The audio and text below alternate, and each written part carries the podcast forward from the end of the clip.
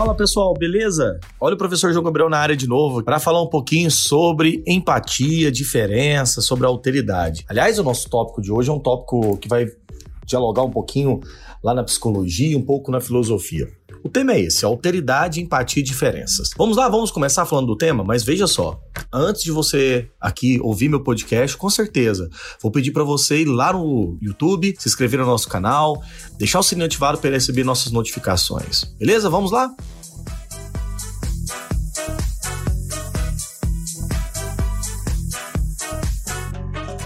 Nós vamos começar com uma questão introdutória que vincula esses três conceitos impreterivelmente. Nós só aprendemos, vou começar assim, hein? Nós só aprendemos por meio da linguagem. Então, nós precisamos sempre desfrutar de uma interação com o outro para poder alcançar a nossa emancipação coletiva.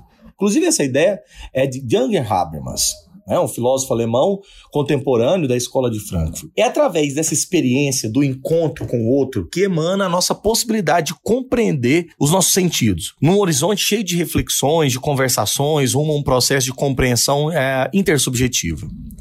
Nesse campo, o diálogo ele é pensado como algo constituinte do próprio ser humano, ou seja, caracteriza-se plenamente por uma nossa relação de interdependência direta com o outro, através da língua.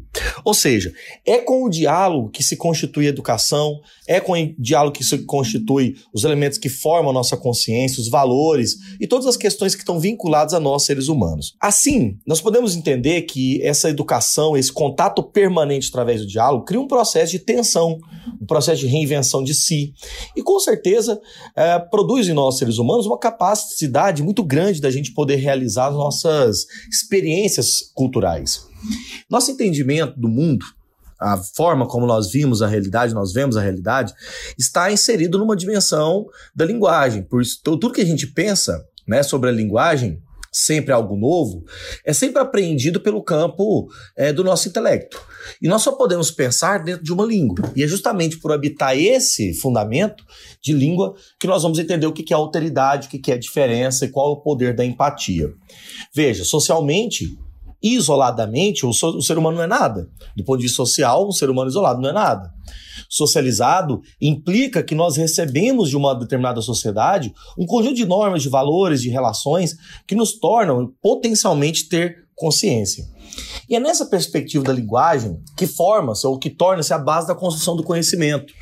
Visto que as reflexões que nós vamos fazer aqui agora né, entendem que exige um trabalho altamente interpretativo desses conceitos e como que eles influenciam diretamente ou indiretamente o nosso mundo social. Ou seja, o mundo atual ele vive um momento de crise né, nessas relações, uma pandemia, problemas é, afetivos, conflitos, etc. Mas, ao mesmo tempo, se caracteriza esse tipo de violência, esse tipo de conflito, muito mais pela não aceitação das diferenças e por uma tentativa de homogeneizar as nossas relações, a fim de que a gente aceite, na verdade, o que é imposto e não nos colocamos, ou pelo menos não colocamos em xeque e em dúvida os processos de violência e, com certeza, os processos de preconceito que a nossa sociedade carrega. Dessa forma, nós vamos buscar o diálogo aqui com um historiador, filósofo, um autor muito importante, que é o Emanuel Levinas, que foi um dos maiores proponentes, né, numa obra clássica chamada Entre Nós, Ensaio sobre Alteridade, o que, que nós entendemos ou podemos entender por alteridade. Vamos lá. Levinas defende a alteridade como princípio articulador do reconhecer e do aprender com as diferenças, promovendo sempre uma reflexão crítica sobre os abismos da neutralidade, os preconceitos, a censura, é, percebidos na convivência é, com os outros. E dessa forma, é, podem ser discutidos e potencializados por um, várias formas. Né?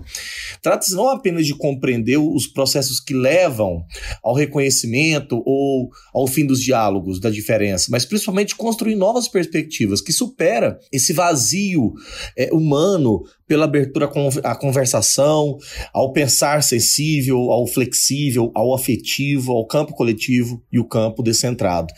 E é interessante que compreender isto é um ato infindável de reconciliação com o outro.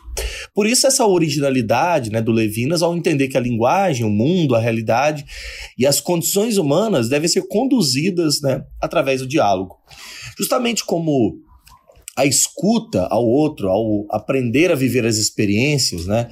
É, que Levinas construiu essa, essa ideia de alteridade, justamente por conta das experiências vindas da Segunda Guerra Mundial, né?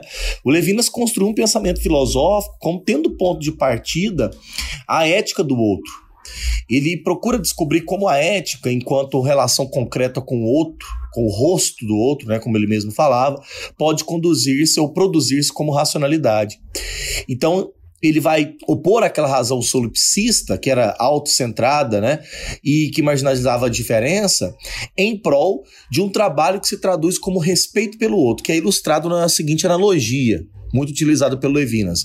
A constatação a que chegou a Descartes, expressa na declaração ontológica penso logo existo, em Levinas pode ganhar um acréscimo como a ideia penso no outro logo existo. Então, a partir disto, Levinas realiza uma leitura que escapa dos preceitos é, ontológicos idealistas, né, em que nada existe fora do pensamento individual. O que ele tenta buscar é uma ética fundada na diversidade, na pluralidade, na subjetividade descentrada. Em outras palavras, né, a filosofia do Levinas é, consiste em afirmar que na relação com o outro, com o rosto, com o infinito, vem a ideia de despertar uma consciência. Isso sim é autoridade. Isso sim podemos entender como essa questão da, é, de reconhecer-se no outro. E é desse modo, nesse reconhecimento do outro, que encontramos novas formas de aprender e saber, manifestando no que difere, tornando-se é, procedência de um todo sentido social construído culturalmente. É, inclusive, seguindo essa lógica, para você aí ouvinte, é, a expressão humana se forma na palavra que se movimenta o outro. É, o que eu quero dizer com isso? Porque é há um diálogo com a nossa própria formação, na busca de conhecimentos, em projetar-se sempre de modo inacabado e de modo a sempre ser reinventado. Ou seja, é, me, me, parece que existe uma tentativa de constituir uma expressão que possa dar testemunho de si. Ou seja, um atestado, um atestado, na verdade, de si só é possível com o outro, como palavra.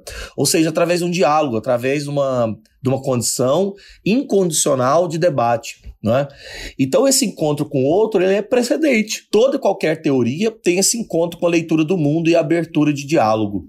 Então, a partir dessa noção de alteridade, nós podemos agora tentar compreender os princípios fundamentais de como que a prática de alteridade ela serve para a promoção da justiça social, dos respeitos às dessemelhanças. Veja, respeito à dessemelhança, uma vez que é justamente nesse respeito ao diferente que se constitui um ato muito caloroso, afetivo, de respeito comum. Essa dinâmica de responsabilidade é o que dá sentido à abertura do, do outro. É aqui que nós vamos entender o conceito de empatia. É a partir dele, é a partir da noção de diferença que nós dialogaremos agora com o conceito que vem da psicologia, que é o poder da empatia. O que é ser empático? Como que esse conceito ele aparece, né? Nas várias áreas do saber. Filosoficamente, a empatia é considerada uma união, uma fusão com os outros seres ou objetos. Isso, tirando aqui uma definição do Nicola Abagnano, uh, do Dicionário de Filosofia. Do ponto de vista psicológico, a gente pode considerar como uma experiência indireta de uma emoção próxima à emoção vivida por outra pessoa, ou seja, uma ideia de proximidade. Ou seja, tanto psiquicamente quanto socialmente, essas concepções apontam na direção de uma condição estruturante no ser humano. Ou seja, há uma potencialidade de pensar e elaborar um apoio social, afetivo ao outro, de ser, de estar e de ter uma cumplicidade com a situação que o outro passa. Hipoteticamente, antecede-se esses comportamentos pró-sociais ou altruísmo. Ou seja, o fato de existir não será realmente empático se somente entender né, a dor do outro, mas não quer dizer que o indivíduo seja relativo positivo àquela dor, ou seja, é uma compreensão do que o outro é, do que o outro passa. Ou seja, é uma espécie de uma emoção próxima, uma emoção vivida pelo outro. É interessante que esse conceito, empatia, é, como outros inúmeros conceitos do campo da psicologia, ganham muita notoriedade dentro da filosofia dentro da sociologia, esses conceitos eles carregam um, um, um elemento muito importante, Porque nós estamos falando de sentimento. E não há sociedade que não conduza a uma forma de sentimento, a, uma, a um diálogo da dor, né? Nós podemos, por exemplo, ser empático com acontecimentos sem mesmo ter passado por eles. Ou seja, há formas de empatia que não são necessariamente vividas pelo ser humano do ponto de vista subjetivo, do ponto de vista prático.